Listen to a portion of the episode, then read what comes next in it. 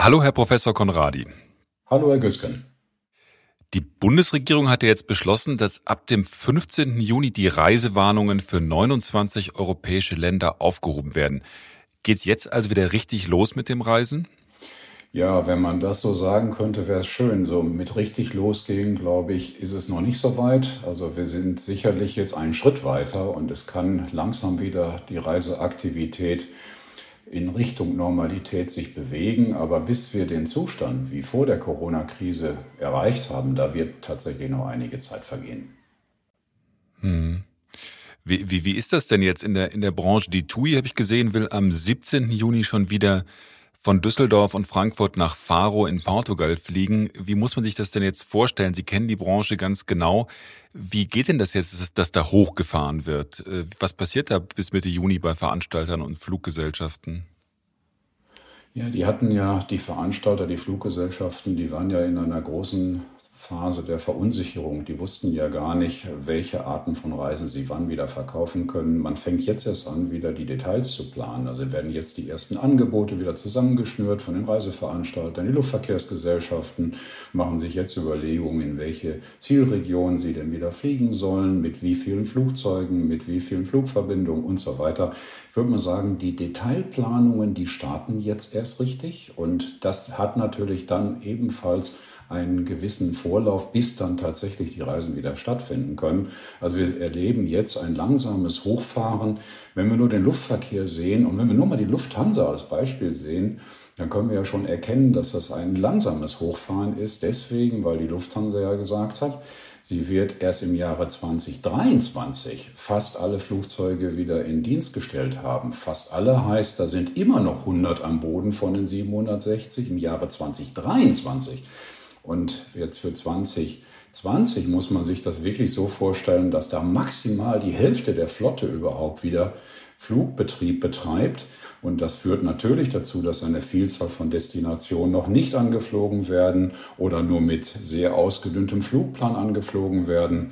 Und selbst wenn man in das Jahr 20 21 schaut, sieht man, dass noch die Hälfte der Flugzeuge am Boden sein wird. Also das ist tatsächlich ein langsames Hochfahren auf Seiten der Luftverkehrsgesellschaften. Das ist auf Seiten der Reiseveranstalter natürlich ein Stück weit davon abhängig, wir wissen ja nicht ganz genau, was Condor und die anderen Charterfluggesellschaften machen. Das werden wir noch sehen. Da hört man bislang noch nicht so viel. Aber auch da muss man davon ausgehen, das geht keinesfalls von heute auf morgen. Und da hängen natürlich die Reiseveranstalter dran, mhm. weil die buchen ja Kontingente auf den Flugverbindungen. Und insofern äh, ist eine schnelle Rückkehr zur Normalität nicht zu erwarten. Mhm. Aber wie ist es denn gerade mit, wenn Sie von der Lufthansa sprechen? Wenn die sagen, bis 2023 kommen wir vielleicht wieder zu dem früheren, äh, zur früheren Frequenz an Flugverkehr zurück, ist denn überhaupt zu, rechnen Sie damit, dass man überhaupt jemals wieder zu diesem, zu, der, zu dem Status von vorher zurückkommt? Denn wenn ich mir die Diskussion angucke über die, über das Klima und die Argumente auch der, äh, der Klimaaktivisten, dann kann man doch davon ausgehen, dass man sagt, ja, vielleicht steigen dann wirklich weniger Leute ins Flugzeug und sagen nach dieser Krise, ah, oh, das war jetzt nochmal so ein Schlag, wo ich sage, brauche ich eigentlich nicht. Ja, also ich gehe davon aus, dass wir irgendwann tatsächlich das Vorkrisenniveau wieder erreicht haben werden. Es wäre erstaunlich, wenn es anders wäre, muss ich wirklich sagen. Ich glaube aber auch, das ist ein längerer Prozess. Das geht nicht von heute auf morgen, deswegen, weil wir zum Teil strukturelle Veränderungen des Reiseverhaltens sehen werden.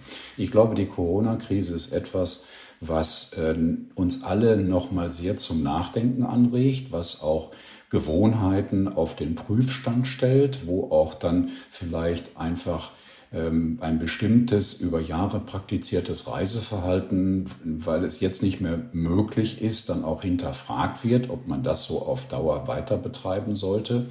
Ähm, zum Teil gibt es auch sicherlich Zwänge in den Unternehmen beispielsweise. Wenn wir den Geschäftsreisesektor sehen, gibt es selbstverständlich Überlegungen, dass wir was wir jetzt betrieben haben mit Videoconferencing, dass wir das auch in der Nach-Corona-Phase dann weiter betreiben, auch aus Kostengründen, auch weil die Mitarbeiter vielleicht sagen, das ist durchaus komfortabel, ich muss nicht immer für ein mhm. zweistündiges Gespräch irgendwo hinreisen.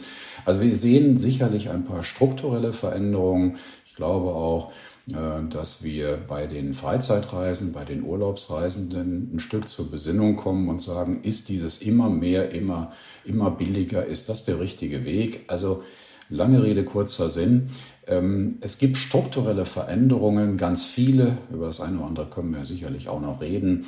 Und die Welt nach Corona wird eine andere sein als vor Corona. Aber was meinen Sie auch mit strukturellen Veränderungen jetzt quasi im privaten Reiseverkehr? Für mich jetzt als, als Normalo. Ich meine, ich habe ja trotzdem wahrscheinlich das Bedürfnis, dass ich, äh, weiß ich nicht, in die Türkei, nach Spanien fahre, vielleicht auch mal, wenn es super läuft, in, in die USA. Warum sollte ich das jetzt ändern? Oder warum, was glauben Sie, was, was sich da auch in unserem Verhalten ändern wird? Ja, also wenn wir den Privatreisesektor mal sehen, auf der Nachfrageseite zum einen, da fällt dann vermutlich auf, dass Menschen jetzt erkennen, dass es auch ohne Reisen geht. Also es muss nicht immer ganz viele Reisen geben. Man kann jetzt erkennen, naja, wenn ich nicht reise, ist es vielleicht auch gar nicht so schlimm. Früher war das einfach ein Gewohnheitsverhalten. Da war man in so einem Trott drin und hat ganz automatisch, ohne Nachdenken, ohne auch eine gewisse Achtsamkeit gegenüber diesem Reiseangebot, äh, ohne Wertschätzung auch äh, dem Reiseangebot gegenüber Billigangebote massenhaft konsumiert. Ich glaube, jetzt wird es dazu kommen, dass die Menschen da ein Stück bewusster werden und wirklich hinterfragen, wie viele Reisen brauche ich, wo soll es hingehen, was sind die Vorteile von diesem Angebot, was sind die Nachteile und so weiter. Insofern denke ich, es gibt auf der Nachfrageseite strukturelle Veränderungen. Auf der Angebotsseite gibt es sie definitiv auch. Und zwar deswegen, weil wir zum Beispiel eine Ausdünnung von Flugplänen bei Luftverkehrsgesellschaften sehen, wie gerade schon besprochen. Wir sehen aber auch bei Reiseveranstaltern definitiv im Laufe der nächsten Jahre einige Pleiten. Wir mhm. sehen auch Pleiten im Bereich der Gastronomie. Wir werden auch in der Hotellerie eine schwierige Situation kriegen, jetzt in den nächsten Jahren. Und zwar sowohl in Deutschland als auch in vielen touristischen Destinationen wie Spanien, wie Italien und so weiter. Und wir werden vermutlich eine Ausdünnung des Angebotes sehen. Und wenn das Angebot ausgedünnt ist, dann ist das natürlich klar, dass wir weniger Nachfrage haben können. Mhm. Insofern denke ich, dass diese beiden Effekte, die zusammenwirken, dann tatsächlich auch zu einem veränderten Reisevolumen auf einem niedrigen Niveau führen werden. Mhm. Da können wir gleich noch weiter diskutieren. Aber was, was mich äh, interessiert ist, wenn Sie sagen, äh, wir werden unser Reiseverhalten dann überdenken und möglicherweise achtsamer sein mit unserer Reiseauswahl. Ich habe jetzt gelesen, dass beispielsweise dieses nachhaltige Reisen möglicherweise dann das ist, was wir in Zukunft alle tun werden. Aber der Haken an diesem nachhaltigen Reisen ist doch, dass das eigentlich relativ teuer ist. Wird dann Reisen eher was sein für die Reichen und alle anderen müssen zu Hause auf Balkonien bleiben? Ja, also nachhaltiges Reisen ist ja schon seit mehreren Jahren ein Thema.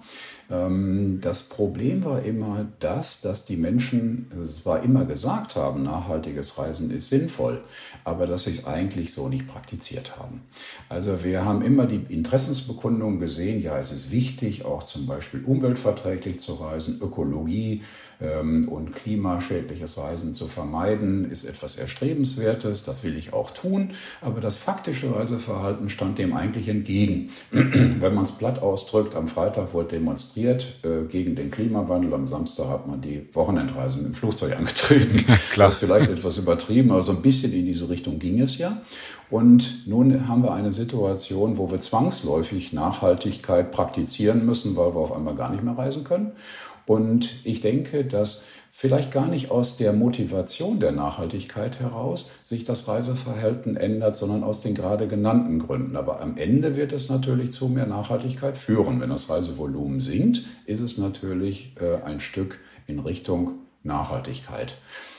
Ähm, ja, also das, äh, denke ich, ist das, was wir erleben werden. Was das Thema Klimawandel angeht, bin ich mir nicht ganz sicher, ob wir tatsächlich in Zukunft eine Situation haben werden, wo wir sagen, ja, wir müssen unbedingt gerade jetzt, wenn wir schon Neustart machen, dann müssen wir unbedingt mehr auf Klimawandel natürlich achten und wir müssen eigentlich eine, eine CO2-neutrale Wirtschaft jetzt aufbauen sozusagen. Oder ob man sagt, jetzt haben, müssen wir uns eigentlich mehr um Wirtschaft kümmern, jetzt muss Klima mal hinten anstehen. Jetzt mhm. brauchen wir einfach wieder Arbeitsplätze und müssen gucken, dass wir genug zu essen und zu trinken haben, dass die Wirtschaft uns nicht völlig kollabiert.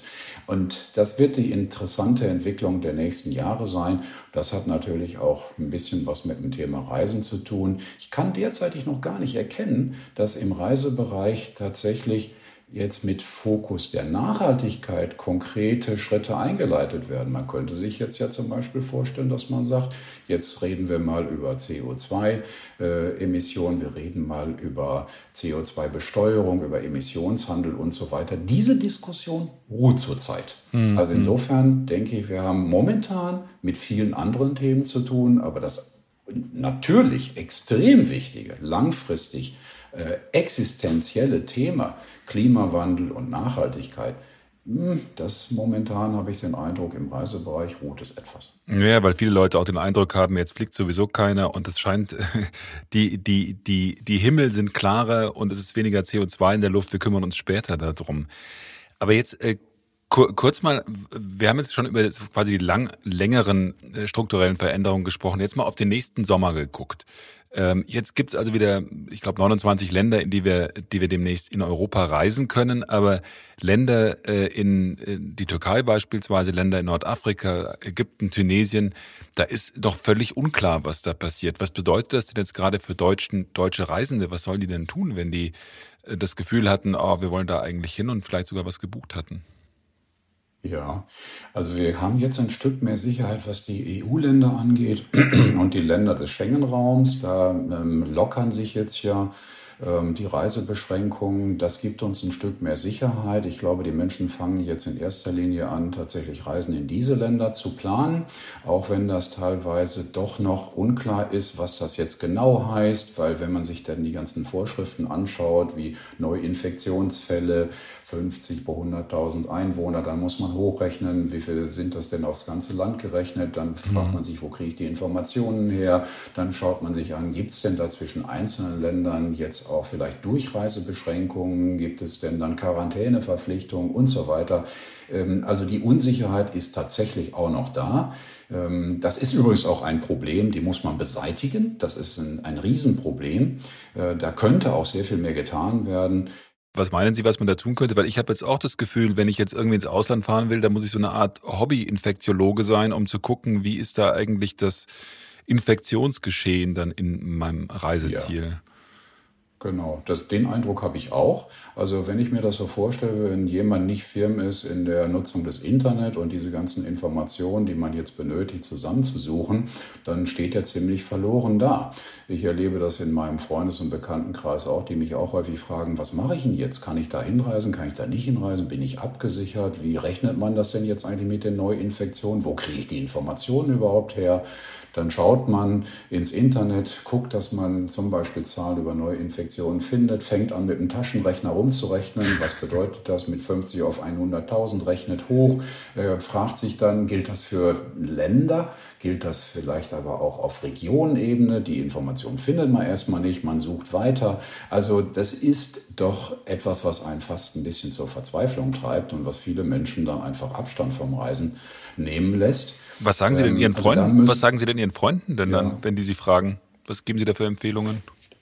Dann, dann gebe ich so die Empfehlungen, die ich als sagen wir mal, Touristikprofessor hm, mir überlegt habe, weil ich mich mit der Branche beschäftigt habe. Und wenn das nicht detailliert genug ist, dann sage ich dann, lass uns mal eben ins Internet gucken und lass uns mal recherchieren. Oder ich rufe jemanden an aus der Branche, der dann vielleicht die eine oder andere Detailinformation parat hat, die mir jetzt fehlen. Mhm. Aber es ist ein mühseliges Geschehen. Manche, äh, also ich habe mich gefragt, äh, wenn ich jetzt buche, worauf muss ich denn dann achten? Sie hatten schon gesagt, ich muss dann äh, im Prinzip, äh, muss mich im Internet informieren. Äh, manche Reiseveranstalter locken ja jetzt auch mit günstigeren Stornierungsbedingungen. Das klingt ja erstmal sinnvoll, dass man sagt, also dass man beispielsweise die Anzahlung nicht leisten muss, dass man äh, die Reise erst zwei Wochen vor Abreise bezahlen muss und dass man bis 14 Tage vor Antritt kostenlos stornieren kann. Glauben Sie, dass das was bringt, dass das genug Anreize schafft? Mhm. Das ist eine gute Maßnahme. Das ist eine gute Maßnahme, weil das den Menschen einfach Sicherheit bietet. Weil je näher man an den Abreisezeitpunkt herankommt, desto klarer sieht man ja, was geht und was nicht geht. Und wenn man bis dahin flexibel ist und dann Geld wieder zurückkriegt oder dann auch oder erst gar nicht bezahlen musste mhm. oder stornieren kann, dann bietet das den Menschen mehr Sicherheit. Insofern halte ich das für eine gute Maßnahme. Ist auch deswegen eine gute Maßnahme, weil es eigentlich mit einer Unsitte ein Stück weit aufräumt. Äh, was ja doch der eigentlich Regelfall ist bei Pauschalreisen, ist, dass sie lange vor Abreisezeitpunkt schon Anzahlung leisten müssen. Mhm. Und die ganze Branche hat davon gelebt, über Jahre hinweg massiv davon gelebt. Die haben sehr frühzeitig Anzahlung kassiert und dann unter Umständen den Hotelier sehr, sehr spät bezahlt. Das heißt, die hatten riesen Liquiditätsüberhänge und wir haben jetzt in Anbetracht der Thomas Cook-Pleite im letzten Jahr erlebt, was für gravierende Probleme das mit sich bringen kann. Mhm. Wir sehen auch heute, wenn die Liquidität auf einmal nicht gegeben ist, äh, was das eigentlich für die Anbieter bedeutet. Deswegen hatten wir diese unsägliche Gutscheindiskussion, ja, weil wir auf einmal gesehen haben, wenn auf einmal aufgrund fehlender Anzahlung äh, der Liquiditätsbestand in den Unternehmen sinkt, dann sind die kurz vor der Pleite. Das ist ja nichts Gutes. Das ist ja eigentlich auch eine Eigentümlichkeit unserer Branche im Verhältnis zu anderen Branchen. Die gehört mhm. eigentlich über kurz oder lang auch abgeschafft. Ja, dass, die, dass diese Branche auf Pump lebt, ne? Ja, das ist ein Leben auf Pump. Genau so kann man es formulieren. Und das, da weiß ich nicht, was daran gut sein soll. Und das ist eigentlich auch nicht schlecht, wenn wir jetzt erste Anbieter sehen, die davon mal ein bisschen Abstand nehmen und tatsächlich auch dann erst den Reisepreis als zur Zahlung fällig stellen, wenn die Reise kurz bevorsteht. Mhm. Wie viele, wissen Sie, wie viele Stornierungen es eigentlich für den Sommer gab? Also es ist ja klar, dass man sagt, bis zum 15. Äh, Juni, also bis zu dem Auslaufen der äh, Reisewarnungen, der weltweiten Reisewarnungen, da kann man problemlos stornieren. Äh, Gibt es da Zahlen dazu, dass man sagen kann, von den, von den Reisen, die danach sind, sind so und so viel Prozent storniert worden? Da habe ich keine Zahl parat. Das ist auch ein, wahrscheinlich ein mühseliges Zusammensuchen. Ich kenne jetzt keine Quelle, wo man diese Zahlen ablesen könnte. Mhm. Wir haben ja eine Vielzahl von Reiseveranstaltungen. Man muss sich einfach nur vor Augen führen, dass wir in Deutschland an die 2000 Reiseveranstalter haben, die zum Teil ganz kleine Unternehmen sind. Und da diese Zahlen dann zusammenzutragen, wäre ein unglaublicher Aufwand. Das sind alles nur Schätzgrößen. Aber mhm. was man weiß, ist, dass es ein erhebliches Volumen sein musste. Und zwar deswegen, weil wir ja diese diese Gutscheindiskussion hatten. Die ist ja sehr energisch auch geführt worden und das deutet ja darauf hin, dass wir eine erhebliche Stornierungswelle gehabt haben mussten, die dann die Unternehmen in Schieflage gebracht hat, weil die halt die Kundengelder zurückzahlen mhm. mussten. Vielleicht, ähm, vielleicht muss man das, das deutet, Vielleicht, ja. entschuldigen Sie ganz kurz, vielleicht muss man das für äh, Hörer nochmal erläutern, die Gutscheindiskussion. Da geht es darum, dass ähm, Unternehmen und Veranstalter gesagt haben, also wir geben euch einen Gutschein, wenn ihr storniert, ihr kriegt nicht das Geld zurück. Und dann die Frage war, na, wie sicher sind eigentlich diese Gutscheine und was kann ich damit anfangen und was ist, wenn der Veranstalter dann pleite geht? Da hat die Bundesregierung ja jetzt gesagt, dass sie diese Gutscheine äh, absichert bis zu einem gewissen Zeitpunkt. Nur um das für Zuhörer nochmal zu erläutern, worum es da geht bei diesen Gutscheinen. Ja, genau. Das ist jetzt, das ist jetzt geschehen. Also die EU-Kommission hat ja die Gutscheinlösung abgelehnt. Ähm, es haben zwar viele Länder ähnliche Maßnahmen eingeleitet, haben solche Gutscheine äh, etabliert. Die Bundesrepublik wollte das nicht. Ähm, über die Gründe muss man jetzt vielleicht dann nicht diskutieren, aber Fakt ist, jetzt gibt es eine, eine Absicherung der Gutscheine und das ist, ja, ist auf jeden Fall eine sinnvolle Maßnahme, um weitere Insolvenzen in der Reisebranche zu verhindern und ein bisschen mehr Sicherheit auch den Reisenden zu geben. Weil es ist in der Tat natürlich unsicher, wenn beispielsweise man einen Gutschein erhält von einem Reiseveranstalter und dieser Reiseveranstalter geht dann pleite, kommt man dann an die Gelder denn eigentlich heran? Da sind wir ja alle ein bisschen leidgeprüft mhm. durch die unsägliche Diskussion um Thomas Cook herum. Mhm. Da haben wir uns ja als Bundesbürger auch sicher gefühlt. Äh, wir hatten ja alle einen Reisepreissicherungsschein äh, vom Veranstalter. Und nun stellen wir auf einmal fest, der ist gar nicht dieser Topf der dafür vorgesehen ist, oder dass dieser Vertrag, der geschlossen worden ist mit dem Versicherer, der reicht gar nicht aus. Mhm. Der, war, der reichte nur für 100 Millionen, aber es standen 500 Millionen im Feuer. Und das ist uns erstmalig bewusst geworden letztes Jahr, welche Probleme tatsächlich diese Reisepreissicherung hat. Und insofern gibt es sicherlich derzeitig nach wie vor Vorbehalte. Daraus hat man gelernt und hat da seine Zweifel, ob die Absicherung gegeben ist. Und die Garantie, die die Bundesregierung jetzt gibt, ist sicherlich ein Schritt in die Richtung, dem Reisenden einfach da ein Stück mehr Sicherheit zu bieten. Mhm. Apropos Sicherheit, vielleicht können wir auch noch mal über die Sicherheit der Verkehrsmittel sprechen, weil irgendwie muss ich ja auch in die zu den Destinationen kommen, ob im Inland oder Ausland. Der Flughafenverband ADV sagt, von uns aus kann es jetzt losgehen und die Flughäfen in Deutschland sind für die Wiederaufnahme des Luftverkehrs startklar. Äh, für die Sicherheit der Reisenden sei nun also an den Flughäfen äh, Standards festgelegt worden. Wie sehen denn diese Standards an den Flughäfen aus und finden Sie die ausreichend? Also zunächst mal ist natürlich so, dass so eine Reisekette ähm, ein zusammengesetzt ist aus ganz verschiedenen Bausteinen, wo der Reisende zum einen mit dem Taxi vielleicht zum Flughafen muss. Dann muss er, ist er am Flughafen, dann steigt er in ein Flugzeug von einer Airline. Das ist wieder ein anderes Thema. Dann ist er in der Destination, steigt vielleicht ein, ein Bus ein, äh, der ihn zum Hotel bringt. Dann ist er im Hotel vor Ort und das Ganze wieder zurück. Das heißt, es sind unterschiedliche Reisebausteine und es nützt natürlich nichts, wenn in einem Baustein Sicherheit geboten wird und in anderen nicht. Aber das möchte ich einfach mal vorwegschicken. Wenn wir jetzt auf die Flughäfen gucken, da sehen wir, dass da tatsächlich eine Reihe von Maßnahmen eingeleitet worden sind. Ich habe mir gerade noch mal auf der Website vom, von der Arbeitsgemeinschaft Deutscher Verkehrsflughäfen ADV angesehen, welche Maßnahmen da aufgelistet sind. Da sehen wir solche Dinge wie beispielsweise fortlaufende Informationen aller Besucher des Flughafens. Wir sehen zum Beispiel Absperrungen und Hinweise, was Abstandsregelungen angeht. Äh, wir sehen beispielsweise, dass dann in den Bussen, zu den Flug, die zu den äh, Flugzeugen fliegen, dass dann eine reduzierte Auslastung ist, dass man also weniger äh, menschliche Kontakte hat und so weiter. Eine Reihe von sehr sinnvollen Maßnahmen. Insofern würde ich mal sagen, dass am Flughafen schon ein hohes Maß an Sicherheit geboten werden kann, wenn wir insgesamt nicht wieder diese vollen Flughäfen haben, wie wir sie vor der Corona-Krise hatten. Aber das ist auch nicht zu befürchten. Also mhm. insofern hätte ich an Flughäfen erstmal weniger Sorgen. Und wenn ich dann drin bin im Flugzeug, das ist ja das, wo, wo die meisten sich auch denken, da ist es dann eng und so eine Kabine ist ja auch etwas, wo man das Gefühl hat, da fliegen dann, können wir relativ frei fliegen. Da gab es jetzt eine Diskussion, äh, sollen also diese Mittelplätze dann frei bleiben oder nicht? Und da ist es ja so, dass die Fluglinien die Mittelplätze freilassen können, es aber nicht zwingend müssen. Ist das denn dann ja. sinnvoll? Ja, das kommt letztendlich auf die Perspektive an. Also ein freier Mittelsitz aus der Sicht einer Airline ist ein echtes Problem. Damit reduzieren Sie die Kapazität um ein Drittel. Und wenn Sie ein Drittel Kapazität rausnehmen, dann gibt es kaum noch einen Flug, der profitabel ist. Das hm. ist ein ausgesprochen großes Problem für Luftverkehrsgesellschaften in wirtschaftlicher Hinsicht. Und wirtschaftlich ist es deswegen auch relevant, weil die Luftverkehrsgesellschaften ohnehin schon massiv geschwächt sind. Wir sehen das ja an den Staatshilfen, die gewährt werden. Hm. Insofern, die müssen zwangsläufig auf Profitabilität jetzt achten. Insofern hält man natürlich vom freien Mittelsitz erstmal relativ wenig und man versucht andere Sicherheitsmaßnahmen einzuleiten, wie beispielsweise eine Maskenpflicht oder man weist auch darauf hin, dass die Filterung der Luft in Flugzeugen gar nicht weit von der Luftfilterung in Operationssälen entfernt ist und ähnliche Dinge. Also insofern der freie Mittelsitz, den werden wir wahrscheinlich auf äh, erstmal so nicht sehen.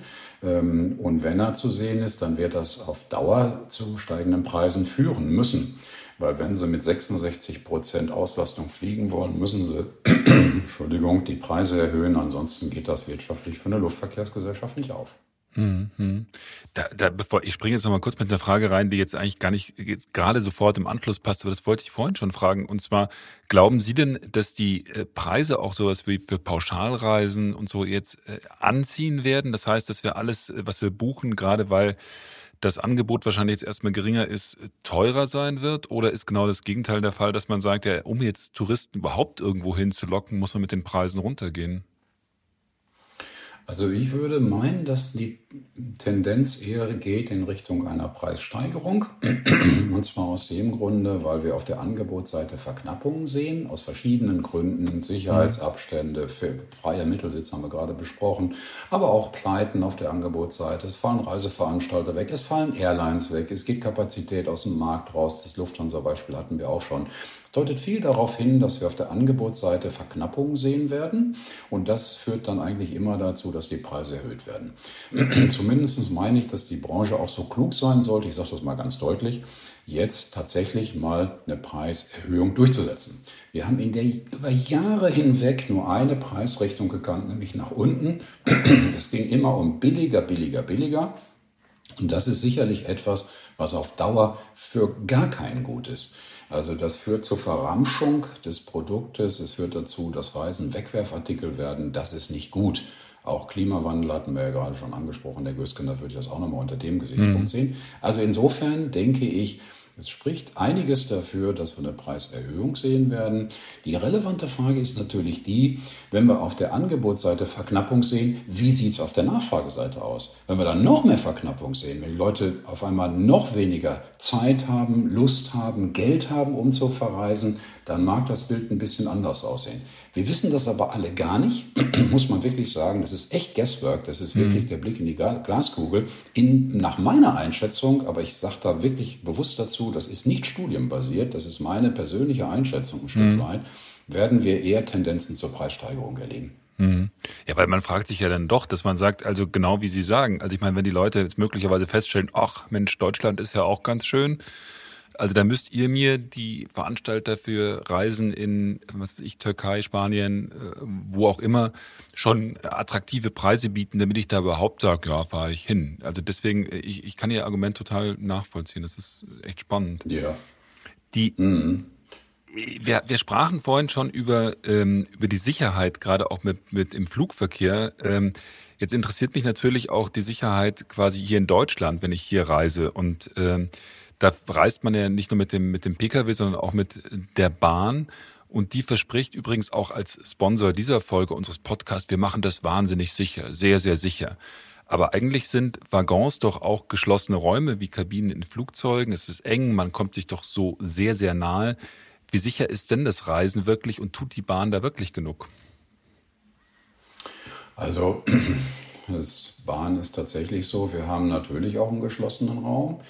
Ähm, ich kann mir ehrlich gesagt, obwohl ich kein Virologe bin und die Technik nicht im Detail kenne, aber ich kann mir nicht so wirklich gut vorstellen, dass die Luftreinigung da tatsächlich so wie ist, wie das in einem Flugzeug der Fall ist. Insofern hätte ich da ein bisschen Sorge, was diese geschlossenen Räume angeht. Ähm, die Frage wird da aber auch sicherlich sein, welche Abstände können wir da sicherstellen.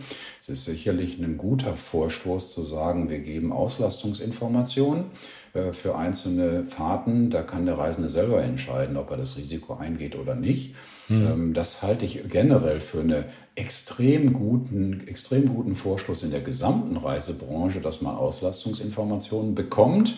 Das hat man immer schon in Zeiten von Overtourism diskutiert, dass man beispielsweise auch erkennen kann, ich springe jetzt mal in eine ganz andere Kategorie, wie ist die Auslastung vielleicht beim Louvre oder bei irgendeiner Sehenswürdigkeit, mhm. damit man sich darauf einstellen kann. Oder in Venedig. Das wurde viel diskutiert. Oder in Venedig, genau.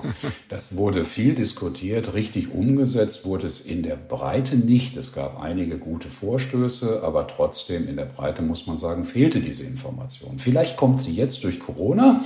da muss man sagen, hätte Corona etwas Gutes. Und wenn man jetzt wieder auf die Bahn zu sprechen kommt, also das ist ein guter Vorstoß, eine Auslastungsinformation zu geben. Aber natürlich hat die Bahn, ähnlich wie die Lufthansa, das Problem, dass sie schauen muss, eine möglichst gute Auslastung der Züge hinzukriegen aus wirtschaftlichen Gründen. Auch die Bahn ist finanziell geschwächt. Nun kann man sagen, ist bei der nicht so schlimm, die ist im Staatseigentum. Mhm. Äh, trotzdem muss sie darauf achten, dass sie wirtschaftlich gut klarkommt und dazu gehört zwingend, das ist immer im Verkehrssektor, ist auch in der Hotellerie nicht anders, eine hohe Auslastung. Dass mhm. wir sind in einem, in einem Industriezweig, wo die Auslastung extrem ergebnisrelevant ist. Das heißt, je mehr Auslastung ich habe, desto besser sehen meine Ergebnisse aus. Und die Anbieter müssen alle darauf achten, dass sie oberhalb vom Break-Even liegen. Break-Even, das ist die Auslastung, äh, ab der man Gewinn erwirtschaftet. Und die ist leider relativ groß im Verkehrssektor. Bei Luftverkehrsgesellschaften können wir von 75, 80 Prozent ausgehen. Bei Low-Cost-Carrier ist es noch höher. Beim Charterverkehr ist es auch noch höher. Ähm, bei der Bahn liegt es auch sicherlich so in der Größenordnung. Das heißt, die müssten alle aus wirtschaftlichen Gründen Auslastung steigern. Und da kommen wir unweigerlich in Konflikte, was die was das Thema Hygiene und Sicherheit angeht. Hm, weil Auslastung heißt ja immer, Ziel ist, alles möglichst voll zu kriegen und voll ist möglicherweise in der derzeitigen Zeit ja auch dann äh, äh, gefährlich. Aber wie ist das denn beispielsweise, wenn wir jetzt bei der Bahn bleiben? Wenn die sagen, also die Auslastung, also über die App oder übers Internet, also äh, wir zeigen schon an, der, wenn, dass, dass der Zug ausgelastet ist, wenn er nur halb gebucht ist. Ist das denn eigentlich sinnvoll? Weil dann können ja doch immer weiter Fahrgäste zusteigen. Ist es dann nicht viel sinnvoller zu sagen, irgendwann wir machen, wie das auch in anderen Ländern der Fall ist, Platzbuchungen und äh, im Prinzip sagen, also du kannst im Prinzip sowieso bloß die Hälfte der, der, der Sitze buchen?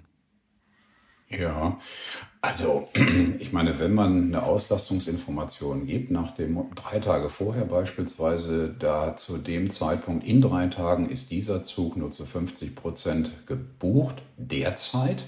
Ähm, und man äh, macht dann eine Buchung, weil man darauf vertraut. Man geht davon aus, wirklich nur zu 50 Prozent voll und dann lässt man aber im Laufe der letzten drei Tage ungehindert weitere Gäste in den Zug rein. Ja, dann kann mhm. ich mir die Information sparen. Mhm. das bringt dann erstmal gar nichts. Also wenn, dann brauche ich tatsächlich einen Forecast der Auslastungssituation zu dem Zeitpunkt, wo ich auch reise. Und die muss einigermaßen verlässlich sein und sie muss äh, deswegen auch gesteuert sein. Das heißt, ich muss dann tatsächlich irgendwann sagen, wenn ich jetzt die, den Forecast herausgebe, 50 Prozent nur, dann äh, kommen auch nicht mehr als 50 Prozent rein. Sonst mhm. brauche ich die Information nicht. Mhm. Aber das wäre ja quasi ein Kulturbruch auch bei der Bahn, weil das würde auch das Reisen für uns völlig verändern, weil man eben nicht mehr sagen könnte, boah, ich springe jetzt auf den Zug auf. Weil bisher gibt es ja fast eigentlich keine Züge, in die man nicht, selbst wenn es rappelvoll ist, noch einsteigen kann und irgendwie zumindest eine Station, zwei Stationen irgendwie mitkommt. Ne? Ja, ja, aber da sage ich mal, wir haben äh, einen Kulturbruch nach dem anderen. Wir konnten uns auch nicht vorstellen, dass wir auf einmal nicht mehr über die deutschen Grenzen reisen können. Äh, also wir konnten uns auch nicht vorstellen, dass wir auf einmal Lockdown zu Hause haben und Restaurants zu sind.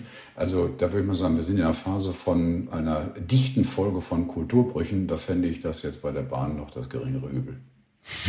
ja, das, das ist ein gutes Argument. Was, was halten Sie eigentlich davon? Es das heißt ja jetzt, dass jetzt ganz viele Deutsche in äh, Deutschland auch Urlaub machen werden, in den Bergen und in der Nordsee und möglichst nah zu Hause, weil all die ganzen Unsicherheiten im Ausland existieren. Äh, wie wird sich denn das auf die Preise vor allem von, von Hotels und auch Ferienwohnungen auswirken? Weil ich habe jetzt schon im Bekanntenkreis Leute gehört, die gesagt haben, Wahnsinn, die äh, Hotels und auch vor allem die Vermieter von Ferienwohnungen, die holen sich jetzt all das wieder im Sommer, was sie jetzt in den, im Frühjahr verloren haben. Ja, also da sage ich mal, das sind eigentlich die normalen Gesetzmäßigkeiten einer Marktwirtschaft. Das ist erwartbar. Ähm, dass so etwas passiert. Wir erleben tatsächlich jetzt eine Hinwendung zu Deutschlandurlauben, die ist sehr deutlich. Das haben wir schon vorher auch gesehen. Also der Inlandstourismus hatte auch in den letzten Jahren schon überproportionale Steigerungsraten. Äh, deswegen, weil Menschen gesagt haben, äh, Deutschland ist ja doch ein schönes Land, das hat man erkannt. Äh, deswegen, weil auch der demografische Wandel dazu geführt hat, dass ältere Menschen sich im eigenen Lande sicherer fühlen. Da ist die medizinische Versorgung gegeben an eine kurze Anreise, die beschwerliche Anreise über zehn Stunden Flugzeit und so weiter entfällt dann. Es gab dann viele gute Gründe, dass wir vorher schon gesehen haben, dass Deutschlandtourismus etwas ist, was, äh, für was viele gute Gründe sprechen. Das wird jetzt verstärkt äh, durch Corona und insofern sehen wir zu äh, manchen Zeiten in manchen Regionen jetzt schon, das ist auch durch Studien nachweisbar, deutliche Preissteigerungen. Äh, beispielsweise in attraktiven Küstenregionen oder auch in Regionen in den Alpen.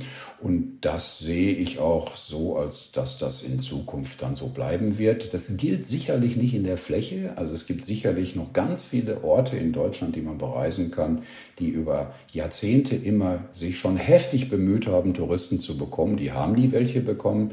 Da muss man auch jetzt nicht von ausgehen, dass da Preissteigerungen jetzt existieren.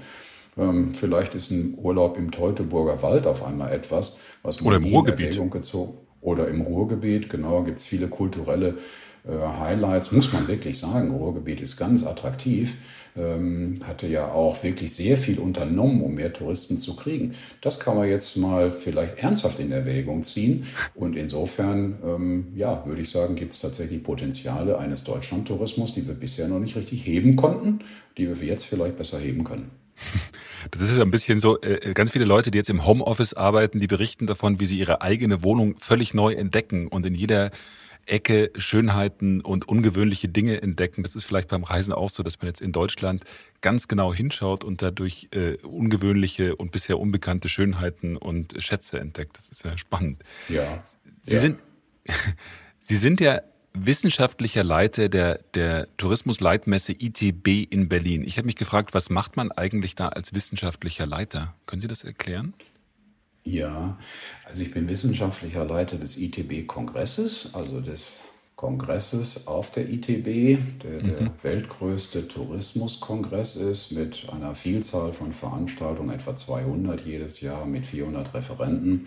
Und wenn man es ganz kurz und knapp ausdrückt, macht der wissenschaftliche Leiter die Planung und die Durchführung des mhm. Kongresses. Planung mit allem, was dazugehört, mit Themen, Schwerpunkte analysieren und setzen, mit Speaker-Ansprache, mit Speaker-Briefings und Einladungen und dann auch natürlich später mit der Verantwortung, den Kongress überhaupt zum Laufen zu bringen äh, vor Ort, dass alles so abläuft, wie das ablaufen soll. Viel Technikkoordination, Marketingaktivitäten, ähm, Bautenthemen und so weiter und so fort. Mhm. Die, und die ITB 2020 war ja eine der ersten Messen, die in Deutschland wegen der Corona-Krise auch abgesagt worden ist. Ich erinnere mich dann noch, als die Eilmeldung kam, äh, jetzt ist die ITB abgesagt, dann war eigentlich klar, jetzt wird es langsam ernst. Ähm, 2021 wird die Messe dann äh, zumindest für den März geplant. Was sehen Sie denn da als die ganz großen Themen? Ist natürlich wahrscheinlich alles Corona, aber äh, was ist da für Sie die, könnte für Sie die Leitfrage sein? Also die Leitfrage, das ist momentan schwierig zu sagen, deswegen, weil wir fahren ja im Grunde in unserer Branche ein Stück weit auf Sicht. Also jetzt eine Planung schon zu machen, wir haben ja jetzt gerade Anfang Juni, bis Anfang März des nächsten Jahres sind neun Monate, da wird jetzt so viel noch passieren, das ist wirklich schwer. Ich fürchte aber, dass wir hm, uns mit dem Thema Recovery and Resilience auseinandersetzen müssen weil mhm. wir bis dahin eine Vielzahl von Pleiten gesehen haben und unsere Branche muss sich wieder erholen. Ähm, wir müssen auch darüber diskutieren, wie Regionen beispielsweise, ähm, wie sagen wir mal Ägypten, das hatten Sie am Anfang angesprochen, oder Tunesien, das sind ja Länder, die noch viel länger auch in der Phase der Unsicherheit leben müssen, weil noch jetzt noch nicht klar ist, ob wir da und wann wir da wieder hinreisen können. Und die brauchen unbedingt Touristen, weil deren Wirtschaft zu einem ganz erheblichen Teil von Tourismus abhängig ist. Viel stärker noch, als wir das das in Deutschland hier sind. Das mhm. sind ja teilweise 15 bis 20 Prozent des Bruttoinlandsprodukts durch den Tourismus geprägt. Also wenn Tourismus da nicht läuft, dann haben die ein echtes Problem. Und mhm. für solche Länder muss man natürlich diskutieren, wie kriegen die das hin, resilienter zu werden gegenüber solchen Schocks wie beispielsweise bei einer weltweiten Pandemie äh, oder auch bei anderen Arten von Schocks. Ich glaube, das ist ein großes Thema. Was ein großes Thema auch sicherlich ist, ist das, was wir eingangs die ganze Zeit auch diskutiert haben, nämlich verändertes Kundenverhalten. Äh, mhm. Da haben wir sehr viel Informationsbedarf. Wir orakeln derzeitig alle rum. Was, wie sind denn die Veränderungen der Nachfragerbedürfnisse, des Reiseverhaltens in der Zukunft? Macht man noch Reisen mit Kreuzfahrtschiffen oder eben nicht? Ja, ist man bereit, mehr Geld auszugeben oder nicht? Macht man mehr Urlaube auf dem Bauernhof oder macht man wieder Städtetourismus? Wir haben eine sagen wir, Ära jetzt, wo wirklich ähm, alte Gewissheiten auf einmal nicht mehr gültig sind. Und da entsteht natürlich immer extremer Informationsbedarf, äh, extremer Analysebedarf. Alles giert nach Studien, nach neuen Erkenntnissen. Das sind sicherlich geborene Themen für einen Kongress auch im Jahre 2021. Weil man erstmal begreifen muss, wie der Post-Corona-Tourist eigentlich aussieht und was der dann eigentlich will und ob es den überhaupt als Typus überhaupt gibt. Ne? Ja, genau. Also das ist, da gibt es viel mehr Fragen als Antworten derzeitig und dementsprechend groß ist der Diskussionsbedarf und der Informationsbedarf. Und auf der Angebotsseite sieht es ja auch nicht anders aus. Wir müssen natürlich erstmal einen Überblick uns verschaffen, was bedeutet das jetzt eigentlich, dass wir solche Kapazitätsreduzierungen im Luftverkehr haben. Was ist eigentlich los in der Hotellerie? In welchen Ländern haben wir da viele Pleiten? Was hm. sind die Alternativen auf einmal? Ähm, und dann natürlich auch die Fragen, wie gehen wir jetzt denn eigentlich mit in Anbetracht dieser Probleme mit Klimawandel um? Das ist natürlich ein Dauerbrenner. Ähm, da muss ich ganz klar sagen, das darf uns nicht kalt lassen. Wir müssen an der Stelle weiterarbeiten. Und da stellt sich natürlich die Frage, ja, wie denn jetzt genau? Das ist auf jeden Fall auch ein Schwerpunktthema, was man setzen muss im nächsten Jahr. Hm. Sie haben ja vorhin gerade das, das, das Wort, das Stichwort Kreuzfahrt, äh, Kreuzfahrtschiffe auch gegeben. Da hatten wir jetzt als quasi Bewegungsform äh, noch nicht drüber gesprochen und als Urlaubsform, das ist ja mehr als eine Bewegungsform. Äh, ich habe mich gefragt, wie im, August soll es ja auch bei den ersten Kreuzfahrtschiffen wieder losgehen. Natürlich immer schön mit Sicherheitsabstand und so. Aber ich habe mich gefragt, wie kann Kreuzfahren eigentlich überhaupt noch Kreuzfahren sein, wenn also das äh, Buffet dann fehlt, an das man gehen kann, weil am Tisch serviert wird, wenn der Pool dann auch nur noch zur Hälfte belegt sein darf und wenn die Bar, wo man eigentlich abends oder vielleicht auch nachmittags hingehen wollte, äh, wenn die dann dicht bleiben muss. Das Kreuzfahren kann ja eigentlich gar nicht mehr Kreuzfahren sein. Oder wie sehen Sie das? Ja, das ist ein facettenreiches Bild und da ist manches tatsächlich ziemlich disparat, muss ich sagen. Also auf der einen Seite stehen Kreuzfahrtgesellschaften unter dem gleichen Zwang, den wir gerade schon diskutiert hatten, wie auch bei der Bahn und bei den Luftverkehrsgesellschaften sind die getrieben von Auslastungssteigerung. Also eine mhm. Kreuzfahrtgesellschaft kann da nicht von leben, wenn nur die Hälfte eines 6000 Passagierdampfers belegt ist. Das führt unweigerlich über kurz oder lang in die Pleite. Also die müssen Auslastung haben. Auf der anderen Seite könnte man sicherlich sagen, ist das von Kunde zu Kunde unterschiedlich. Manche werden sagen, super, endlich mal Platz am Pool. Diese drangvolle Enge hat mich immer gestört. Mhm. Andere sagen auch, und selbst wenn es in den Restaurants äh, nicht so dicht bestuhlt ist, ist mir das gerade recht. Das gefällt mir eigentlich gut. Weil ich glaube, viele Menschen sagen, Kreuzfahrt hat viele Vorteile, aber die drangvolle Enge, das empfinde ich eher als Nachteil. Wenn dann die Bar komplett geschlossen bleibt und dann auf einmal der Wellnessbereich auch zu ist, dann natürlich den, macht es natürlich den Eindruck, als sei das Produkt nicht vollständig. Das ist dann wieder die andere Seite. Wie das jetzt im Saldo aussieht, was da Menschen als Verbesserung als, und als Verschlechterung wahrnehmen, das vermag ich ehrlich gesagt gar nicht richtig einzuschätzen. Es hängt sicherlich auch von den Kreuz Kreuzfahrtschiffen ab. Bei manchen mhm. geht es eher um Party und drangvolle Enge und Bar und Feiern. Bei anderen geht es mehr tatsächlich um Naturerlebnis, Ruhe, äh, Kontemplation und Kontemplation und ähnliches. Also das ist, glaube ich, ein bisschen unterschiedlich von Kreuzfahrtgesellschaft und Kreuzfahrtschiff zu Kreuzfahrtschiff. Grundsätzlich muss man sagen, ist ein Kreuzfahrtschiff eigentlich was äh, sagen wir, Besuchersteuerung angeht, Hygienemöglichkeiten angeht und so weiter, gar nicht schlecht. Man kann da schon die Nachfrage des Besucherverhalten, das Touristenverhalten ganz gut steuern. Man kann räumisch beispielsweise sperren, man kann sagen, hier gibt es Abstandsregeln, die eingehalten werden, Hygienevorschriften und so weiter. Also lange Rede, kurzer Sinn. Das ist nicht äh, so ganz einfach zu sagen, wie es mit den Kreuzfahrtschiffen in Zukunft weitergeht. Ich glaube aber, dass zunächst mal gilt, dass dieses exorbitante Wachstum, was wir im Kreuzfahrtbereich gesehen haben, es war eines der am stärksten, wachsenden Tourismussegmente. Ich glaube, davon können wir uns jetzt erstmal verabschieden. Mhm. Aber Sie haben natürlich recht, wenn Sie sagen, das kann man möglicherweise anders steuern als, als bei anderen Arten von, von Tourismus. Wenn ich jetzt mit, mit der Bahn vergleiche, da kann ich eben nicht steuern, wenn Leute zu, zusteigen. Beim Kreuzfahren kann man zumindest sicher sein, dass da keiner dann plötzlich zusteigt, äh, sondern da kann man das auch die, die Zahl der Passagiere natürlich im, äh, klar im Griff halten und kontrollieren. Äh, das wird spannend, weil äh, in der Kreuzfahrtindustrie, glaube ich, ist es ja tatsächlich so, dass man sagt, äh, da wird dann der ultimative Test gemacht, weil dort viele Leute aufeinandertreffen äh, in begrenztem Raum und man ja bisher auch gesagt hat, also diese Kreuzfahrtschiffe sind zum Teil so richtige Petrischalen auch für das Virus. Ähm, da musst du wirklich die ultimative Sicherheit walten lassen, um nicht äh, dann für Ansteckung zu sorgen. Ja, genau. Also vielleicht erleben wir da auch in der Kreuzfahrerei eine Veränderung der Ansprüche. Vielleicht ist auf einmal nicht mehr größer enger, billiger der Maßstab, wie wir das sehen, wenn beispielsweise Passagierschiffe mit 6000 Passagieren dann in See stechen, da muss ja drangvolle Enge herrschen, das geht ja gar nicht anders. Mhm. Und das läuft auch nur tatsächlich über Preis, da guckt man sehr, sehr genau darauf, wie die Auslastung ist und welcher Preis noch, ob ein Preis nicht noch mal niedriger ausfallen könnte und so weiter. Ich glaube, da fängt man an, das zu hinterfragen. Wir haben aber auch schon vorher gesehen, in erster Linie eigentlich aus anderen Gründen als Corona, dass andere Kreuzfahrtschiffe auch im Aufwind sind. Also ich sage mal Expeditionskreuzfahrten in, mhm. in, Naturregionen, die bisher kaum befahren worden sind, wie mhm. beispielsweise Antarktis und ähnliches. Das war sehr beliebt ähm, aus einem Erlebnisaspekt heraus. Ähm, da ging es auch längst nicht so eng auf den Schiffen zu. Das sind äh, Schiffe mit viel weniger Passagieren oder wenn man sich Windjammer-Kreuzfahrten anschaut, wo man viel auch an Deck ist.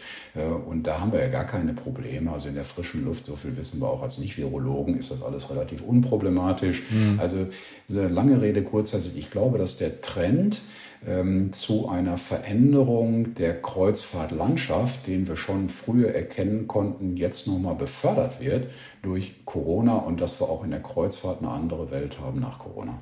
Mhm. Naja, es gab ja vorher auch schon diese massive Kritik an diesem, Sie hatten vorher schon erwähnt, Overtourism. Und ähm, äh, da sind ist ja dieses Beispiel Venedig und die Kreuzfahrer, die dort in Venedig einfallen. Vermutlich wird Overtourism äh, mit der Corona-Krise jetzt vorerst auch äh, kein Problem mehr sein. Oder wie sehen Sie das? Ja, also zumindest weitestgehend würde ich dem zustimmen. Ich würde dem in einer Beziehung nicht zustimmen, dass wir wahrscheinlich auch nach Corona wieder einen Drang haben, zum Beispiel einen Eiffelturm zu besichtigen und dass dann aber dort Abstandsregeln eingehalten werden müssen. Mit anderen Worten, die Kapazität reicht noch weniger aus als vorher. Mhm. Soll heißen, zu manchen Zeiten haben wir noch ein verschärftes Overtourism-Problem. Aber das gilt nur für zeitlich eng hm, begrenzte Zeiträume und auch nur für ganz bestimmte Top-Attraktionen. In der Summe würde ich sagen, ist der Druck, was Overtourism angeht, ein Stück weit raus und wir sehen jetzt Undertourism unter einem anderen Gesichtspunkten, äh, anderen Gesichtspunkt, nämlich unter dem Gesichtspunkt, das hat ja auch Vorteile, wenn man in der Natur ist, äh, in unberührten Regionen ist, äh, wo man auf wenig Menschen trifft. Das haben wir bisher vielleicht unter dem Gesichtspunkt gesehen. Ja, dann ist es da vielleicht auch günstiger und ähm, man muss nicht anstehen und so weiter. Jetzt sehen wir es auch als Vorteil unter gesundheitlichen Aspekten, das war ein Aspekt, den hatten wir bisher noch gar nicht so gesehen. Also insofern, wir werden auch eine andere Diskussion führen, was Overtourism und Undertourism angeht. Hm. Jetzt hatte ich noch eine Frage, und zwar, ich habe gesehen, dass Sie lange für die Lufthansa auch gearbeitet haben. Und äh, jetzt rettet der Staat die Lufthansa mit äh, mehreren Milliarden Euro und, und, und steigt da ein. Ähm, wie wird sich denn das Angebot dieser Fluglinie jetzt aus Verbrauchersicht verändern? Also was wenn ich jetzt sage, Lufthansa, äh, was ändert sich da jetzt? Weil die müssen ja auch zum Teil Start- und Landerechte abgeben, um auch die Hilfen zu kriegen und kriegen zu dürfen. Was ändert das? Ja. Ja, also erstmal verändert sich, wenn man das mal so ganz, ähm, ähm, ja, sagen wir mal, platt fast formulieren möchte, wobei es gar nicht platt, sondern es nur fokussiert äh, ausgedrückt. Es ändert sich wahrscheinlich erstmal nicht viel zum Guten. Und zwar deswegen, weil ein, wenn ein Staat einsteigt, äh, dann neigt er zum Mitregieren und da kommt meist nichts Gutes bei raus. Der Staat ist kein guter Unternehmer und er sollte sich wirklich raushalten aus unternehmerischen Entscheidungen. Was wir in der letzten Zeit gesehen haben bei Lufthansa, macht mir persönlich ausgesprochen große Sorge, wenn man da anfängt, über Flottenentscheidungen mit dem Staat zu reden, äh, wenn es zum Beispiel über Flugzeugabnahmen von Airbus geht und so weiter, wenn es um mhm. Streckenentscheidungen geht, wenn es um Preisentscheidungen geht und so weiter. Ähm, wenn da der Staat mitredet, dann macht mir das sehr große Sorgen. Dann hat der Vorstand nachher vielleicht nur noch die Entscheidungsgewalt über die Anzahl der Salamischeiben auf dem Teller zu befinden. Und das ist definitiv nicht gut. Insofern muss ich sagen, sehe ich das Ganze auch mit einer gewissen Sorge. Ähm, wenn es jetzt um die Lufthansa und die Entscheidung geht, 24 Slots abzugeben, acht Flugzeuge aus der Flotte rauszunehmen in München und Frankfurt, dann ist das etwas, was verkraftbar erscheint. Und jetzt gehen ja auch durchaus Meldungen durch die Presse, die da lauten, ist alles nicht so schlimm gekommen, mit dem blauen Auge davongekommen. Aber man muss doch sehen, dass das natürlich etwas ist, was das Netzwerk, das fein justierte Netzwerk an Zubringerflügen und Langstrecken äh, empfindlich stören wird vermutlich. Und zwar mhm. deswegen, weil man natürlich hier in, den, in die beiden Hubs eingreift, wo viele Passagiere umsteigen. Und wenn da Passagiere fehlen für Langstreckenverbindungen, dann äh, fällt das bei einer Lufthansa weg, womit man Geld verdient. Nämlich profitable Langstreckenverbindungen. Der mhm. Lufthansa verdient ja nicht mit innerdeutschen Flügen. Da verdienen die gar nichts. Das ist in den meisten Fällen unprofitables Geschäft. Ja, das, ist, das braucht man aber, damit man Passagiere zufiedert in die Langstreckenverbindung rein. Und wenn man da reingreift und diesen, sagen wir, über Jahrzehnte gewachsenen äh, Verbund von Zu- und Abbringerflügen in diesem sogenannten Hub-and-Spoke-Netzwerk einfach in Teilen zerstört, ähm, dann befürchte ich erstmal wirtschaftlich nicht viel sonderlich gut, nicht viel Gutes. Wahrscheinlich läuft es dann auch darauf hinaus, dass wir Preissteigerungen sehen werden, ähm, weil dann einfach, wenn eine Unterauslastung da ist, muss das über den Preis irgendwie wieder reingeholt werden, sonst kann das nicht funktionieren. Also auch für den Passagier, denke ich, ist das zunächst mal auch nicht unbedingt positiv. Nächste Frage ist dann, wo, wer nimmt jetzt diese Slots? Also wer äh, sagt jetzt, okay, ich will nach Frankfurt, ich will nach München. Die EU-Kommission schielt ein bisschen auf die Low-Cost-Carrier. Äh, ehrlich gesagt halte ich das für ziemlich widersprüchlich, weil auf der einen Seite sagt man, wir wollen Klimaschutz betreiben und wir wissen alle, dass durch die Billigfliegerei der Low-Cost-Carrier da ganz klar ein Zielkonflikt zum Thema Klimaschutz vorliegt. Und jetzt mhm. befördert man aber genau so eine Entwicklung. Also das würde, die Frage würde ich gerne den Verantwortlichen mal stellen. Aber, naja, aber, die, die, aber die Kommission hat ja keine Alternative. Ich meine, die wollten ja sogar mehr, mehrere Slots im Prinzip, dass die Lufthansa mehrere Slots abgibt. Und wenn man sagt, also wenn ihr Geld vom Staat kriegt in der Menge und der Staat euch unter die, unter die Arme greift, dann müsst ihr, um Wettbewerbsfähigkeit zu erhalten, was abgeben. Da scheint die Kommission ja auch relativ kompromissbereit gewesen zu sein, was die Anzahl betrifft. Ja, das stimmt. Also Sie sind da von Ihren ursprünglichen Forderungen, was die Slotabgabe angeht, ja ein Stück weit äh, zu, abgewichen und dann haben sich dann doch die Kräfte auch, ich meine, es ist ja auch kein einheitliches Gebilde, so eine EU-Kommission, dann haben sich die Kräfte durchgesetzt, die gesagt haben, beachtet bitte auch die die wirtschaftliche Tragfähigkeit von solchen Entscheidungen und schwächt nicht einerseits eine Lufthansa, wenn ihr sie andererseits vorher mit Staatsgeld gepäppelt habt. Das äh, hat dann dazu geführt, dass man kompromissbereiter gewesen ist. Und natürlich ist es verständlich, dass eine EU-Kommission auf Wettbewerbsgleichheit auch achtet und dann mit Staaten, äh, Unternehmen, also wenn Staaten Unternehmen finanzieren, da solche Ungleichgewichte in, in der Wettbewerbskraft natürlich verhindern möchte. Also ich mhm. verstehe das ja auch zum Teil. Ich weise nur auf die möglichen Konsequenzen in die entstehen könnten. Und war gerade ja bei dem Punkt zu überlegen, welche Luftverkehrsgesellschaft nimmt denn jetzt eigentlich die Slots? Das mhm. möchte ich auch erstmal noch sehen. Also wenn die abgegeben werden, samt der Flugzeuge, muss es ja dann auch eine Luftverkehrsgesellschaft geben, die sagt, da steige ich jetzt mal ein. Und mhm. in Anbetracht der Auswirkungen im Luftverkehr halte ich das noch gar nicht für ausgemacht. Aber es könnte natürlich sein, dass dann Billigfluggesellschaften dort eintreten äh, in diese Märkte, wobei auch noch zu prüfen ist, ob die dann vielleicht Staatsgelder bekommen haben. Das wäre natürlich auch eine gewisse Absurdität, wenn das der Fall wäre. Aber gut, wollen wir mal sehen, wer da äh, in die Hubs reingeht. Fakt ist jedenfalls, dass Lufthansa an den Hubs Frankfurt und München natürlich eine dominante Position hat. In Frankfurt und München ist so, dass mehr als 60 Prozent aller Flüge von Lufthansa sind. Hm. Und das ist natürlich immer ein Punkt, wo auch ein Wettbewerbshüter darauf achten muss, dass hier keine Monopolsituationen entstehen. Insofern ist es ein Stück weit nachvollziehbar. Ja. Entschuldigen Sie, was hören Sie denn aus dem Unternehmen? Die Stimmung, ist da jetzt die Stimmung, puh, nochmal Glück gehabt? Oder äh, wie ist da jetzt die, äh, was hören Sie da von, von Kollegen oder Ex-Kollegen? Ja, das ist ein Wechselbad der Gefühle, durch das die Mitarbeiter durchgehen. Natürlich sind solche Dinge wie Pleite ähm, mit den damit verbundenen Problemen, auch was Arbeitsplätze, was Alterssicherung angeht und so weiter, ein Horrorgebilde. Und insofern sagen die Mitarbeiter jetzt natürlich erstmal, puh, jetzt haben wir nochmal Luft gewonnen, jetzt sind, können wir erstmal überleben, äh, zumindest auf absehbare Zeit. Das ist prima. Aber natürlich ist es so, dass die Lufthansa ja die Kredite, die sie kriegt, zurückzahlen muss. Und das geht natürlich nur dann, äh, wenn man auch finanziell die Kraft dazu hat. Und das führt dann schnell zu dem Punkt, und da kommen die Mitarbeiter in das, genau ins, in, in das andere Bad hinein sozusagen, nämlich Arbeitsplatzabbau. Und das wurde ja jetzt schon kolportiert, dass die mhm. Lufthansa bis zu 20.000 Arbeitsplätze abbauen will. Und da geht also jetzt dann nach der Erleichterung jetzt natürlich die Angst um. Bin ich davon betroffen? Ja, und man kann sich das leicht ausrechnen, dass das auch unvermeidbar ist, so viele Arbeitsplätze abzubauen. Man mhm. sagt ja so schön, ein Flugzeug, äh, da hängen 100 Arbeitsplätze dran, das ist wie ein mittelständisches Unternehmen. Das kann man sich leicht ausrechnen, wenn die Lufthansa 100 Flugzeuge aus dem Markt nimmt, dann müssen Arbeitsplätze wegfahren. Macht überhaupt keinen Sinn, die weiter zu erhalten. Und dann ist natürlich die Frage bei jedem Einzelnen, bin ich vielleicht davon betroffen? Also die Mitarbeiter der Lufthansa haben definitiv keine einfache Zeit die nächsten Jahre. Hm. Ich möchte jetzt Oh, bei Ihnen klingelt. Mein Telefon.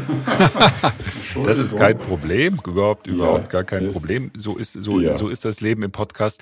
Ich habe auch nur noch eine einzige Frage und zwar ähm, zum, zum Schluss. Und zwar in Ihrem Lebenslauf auf Ihrer Internetseite steht auch äh, sehr häufige Privatreisen ins Ausland.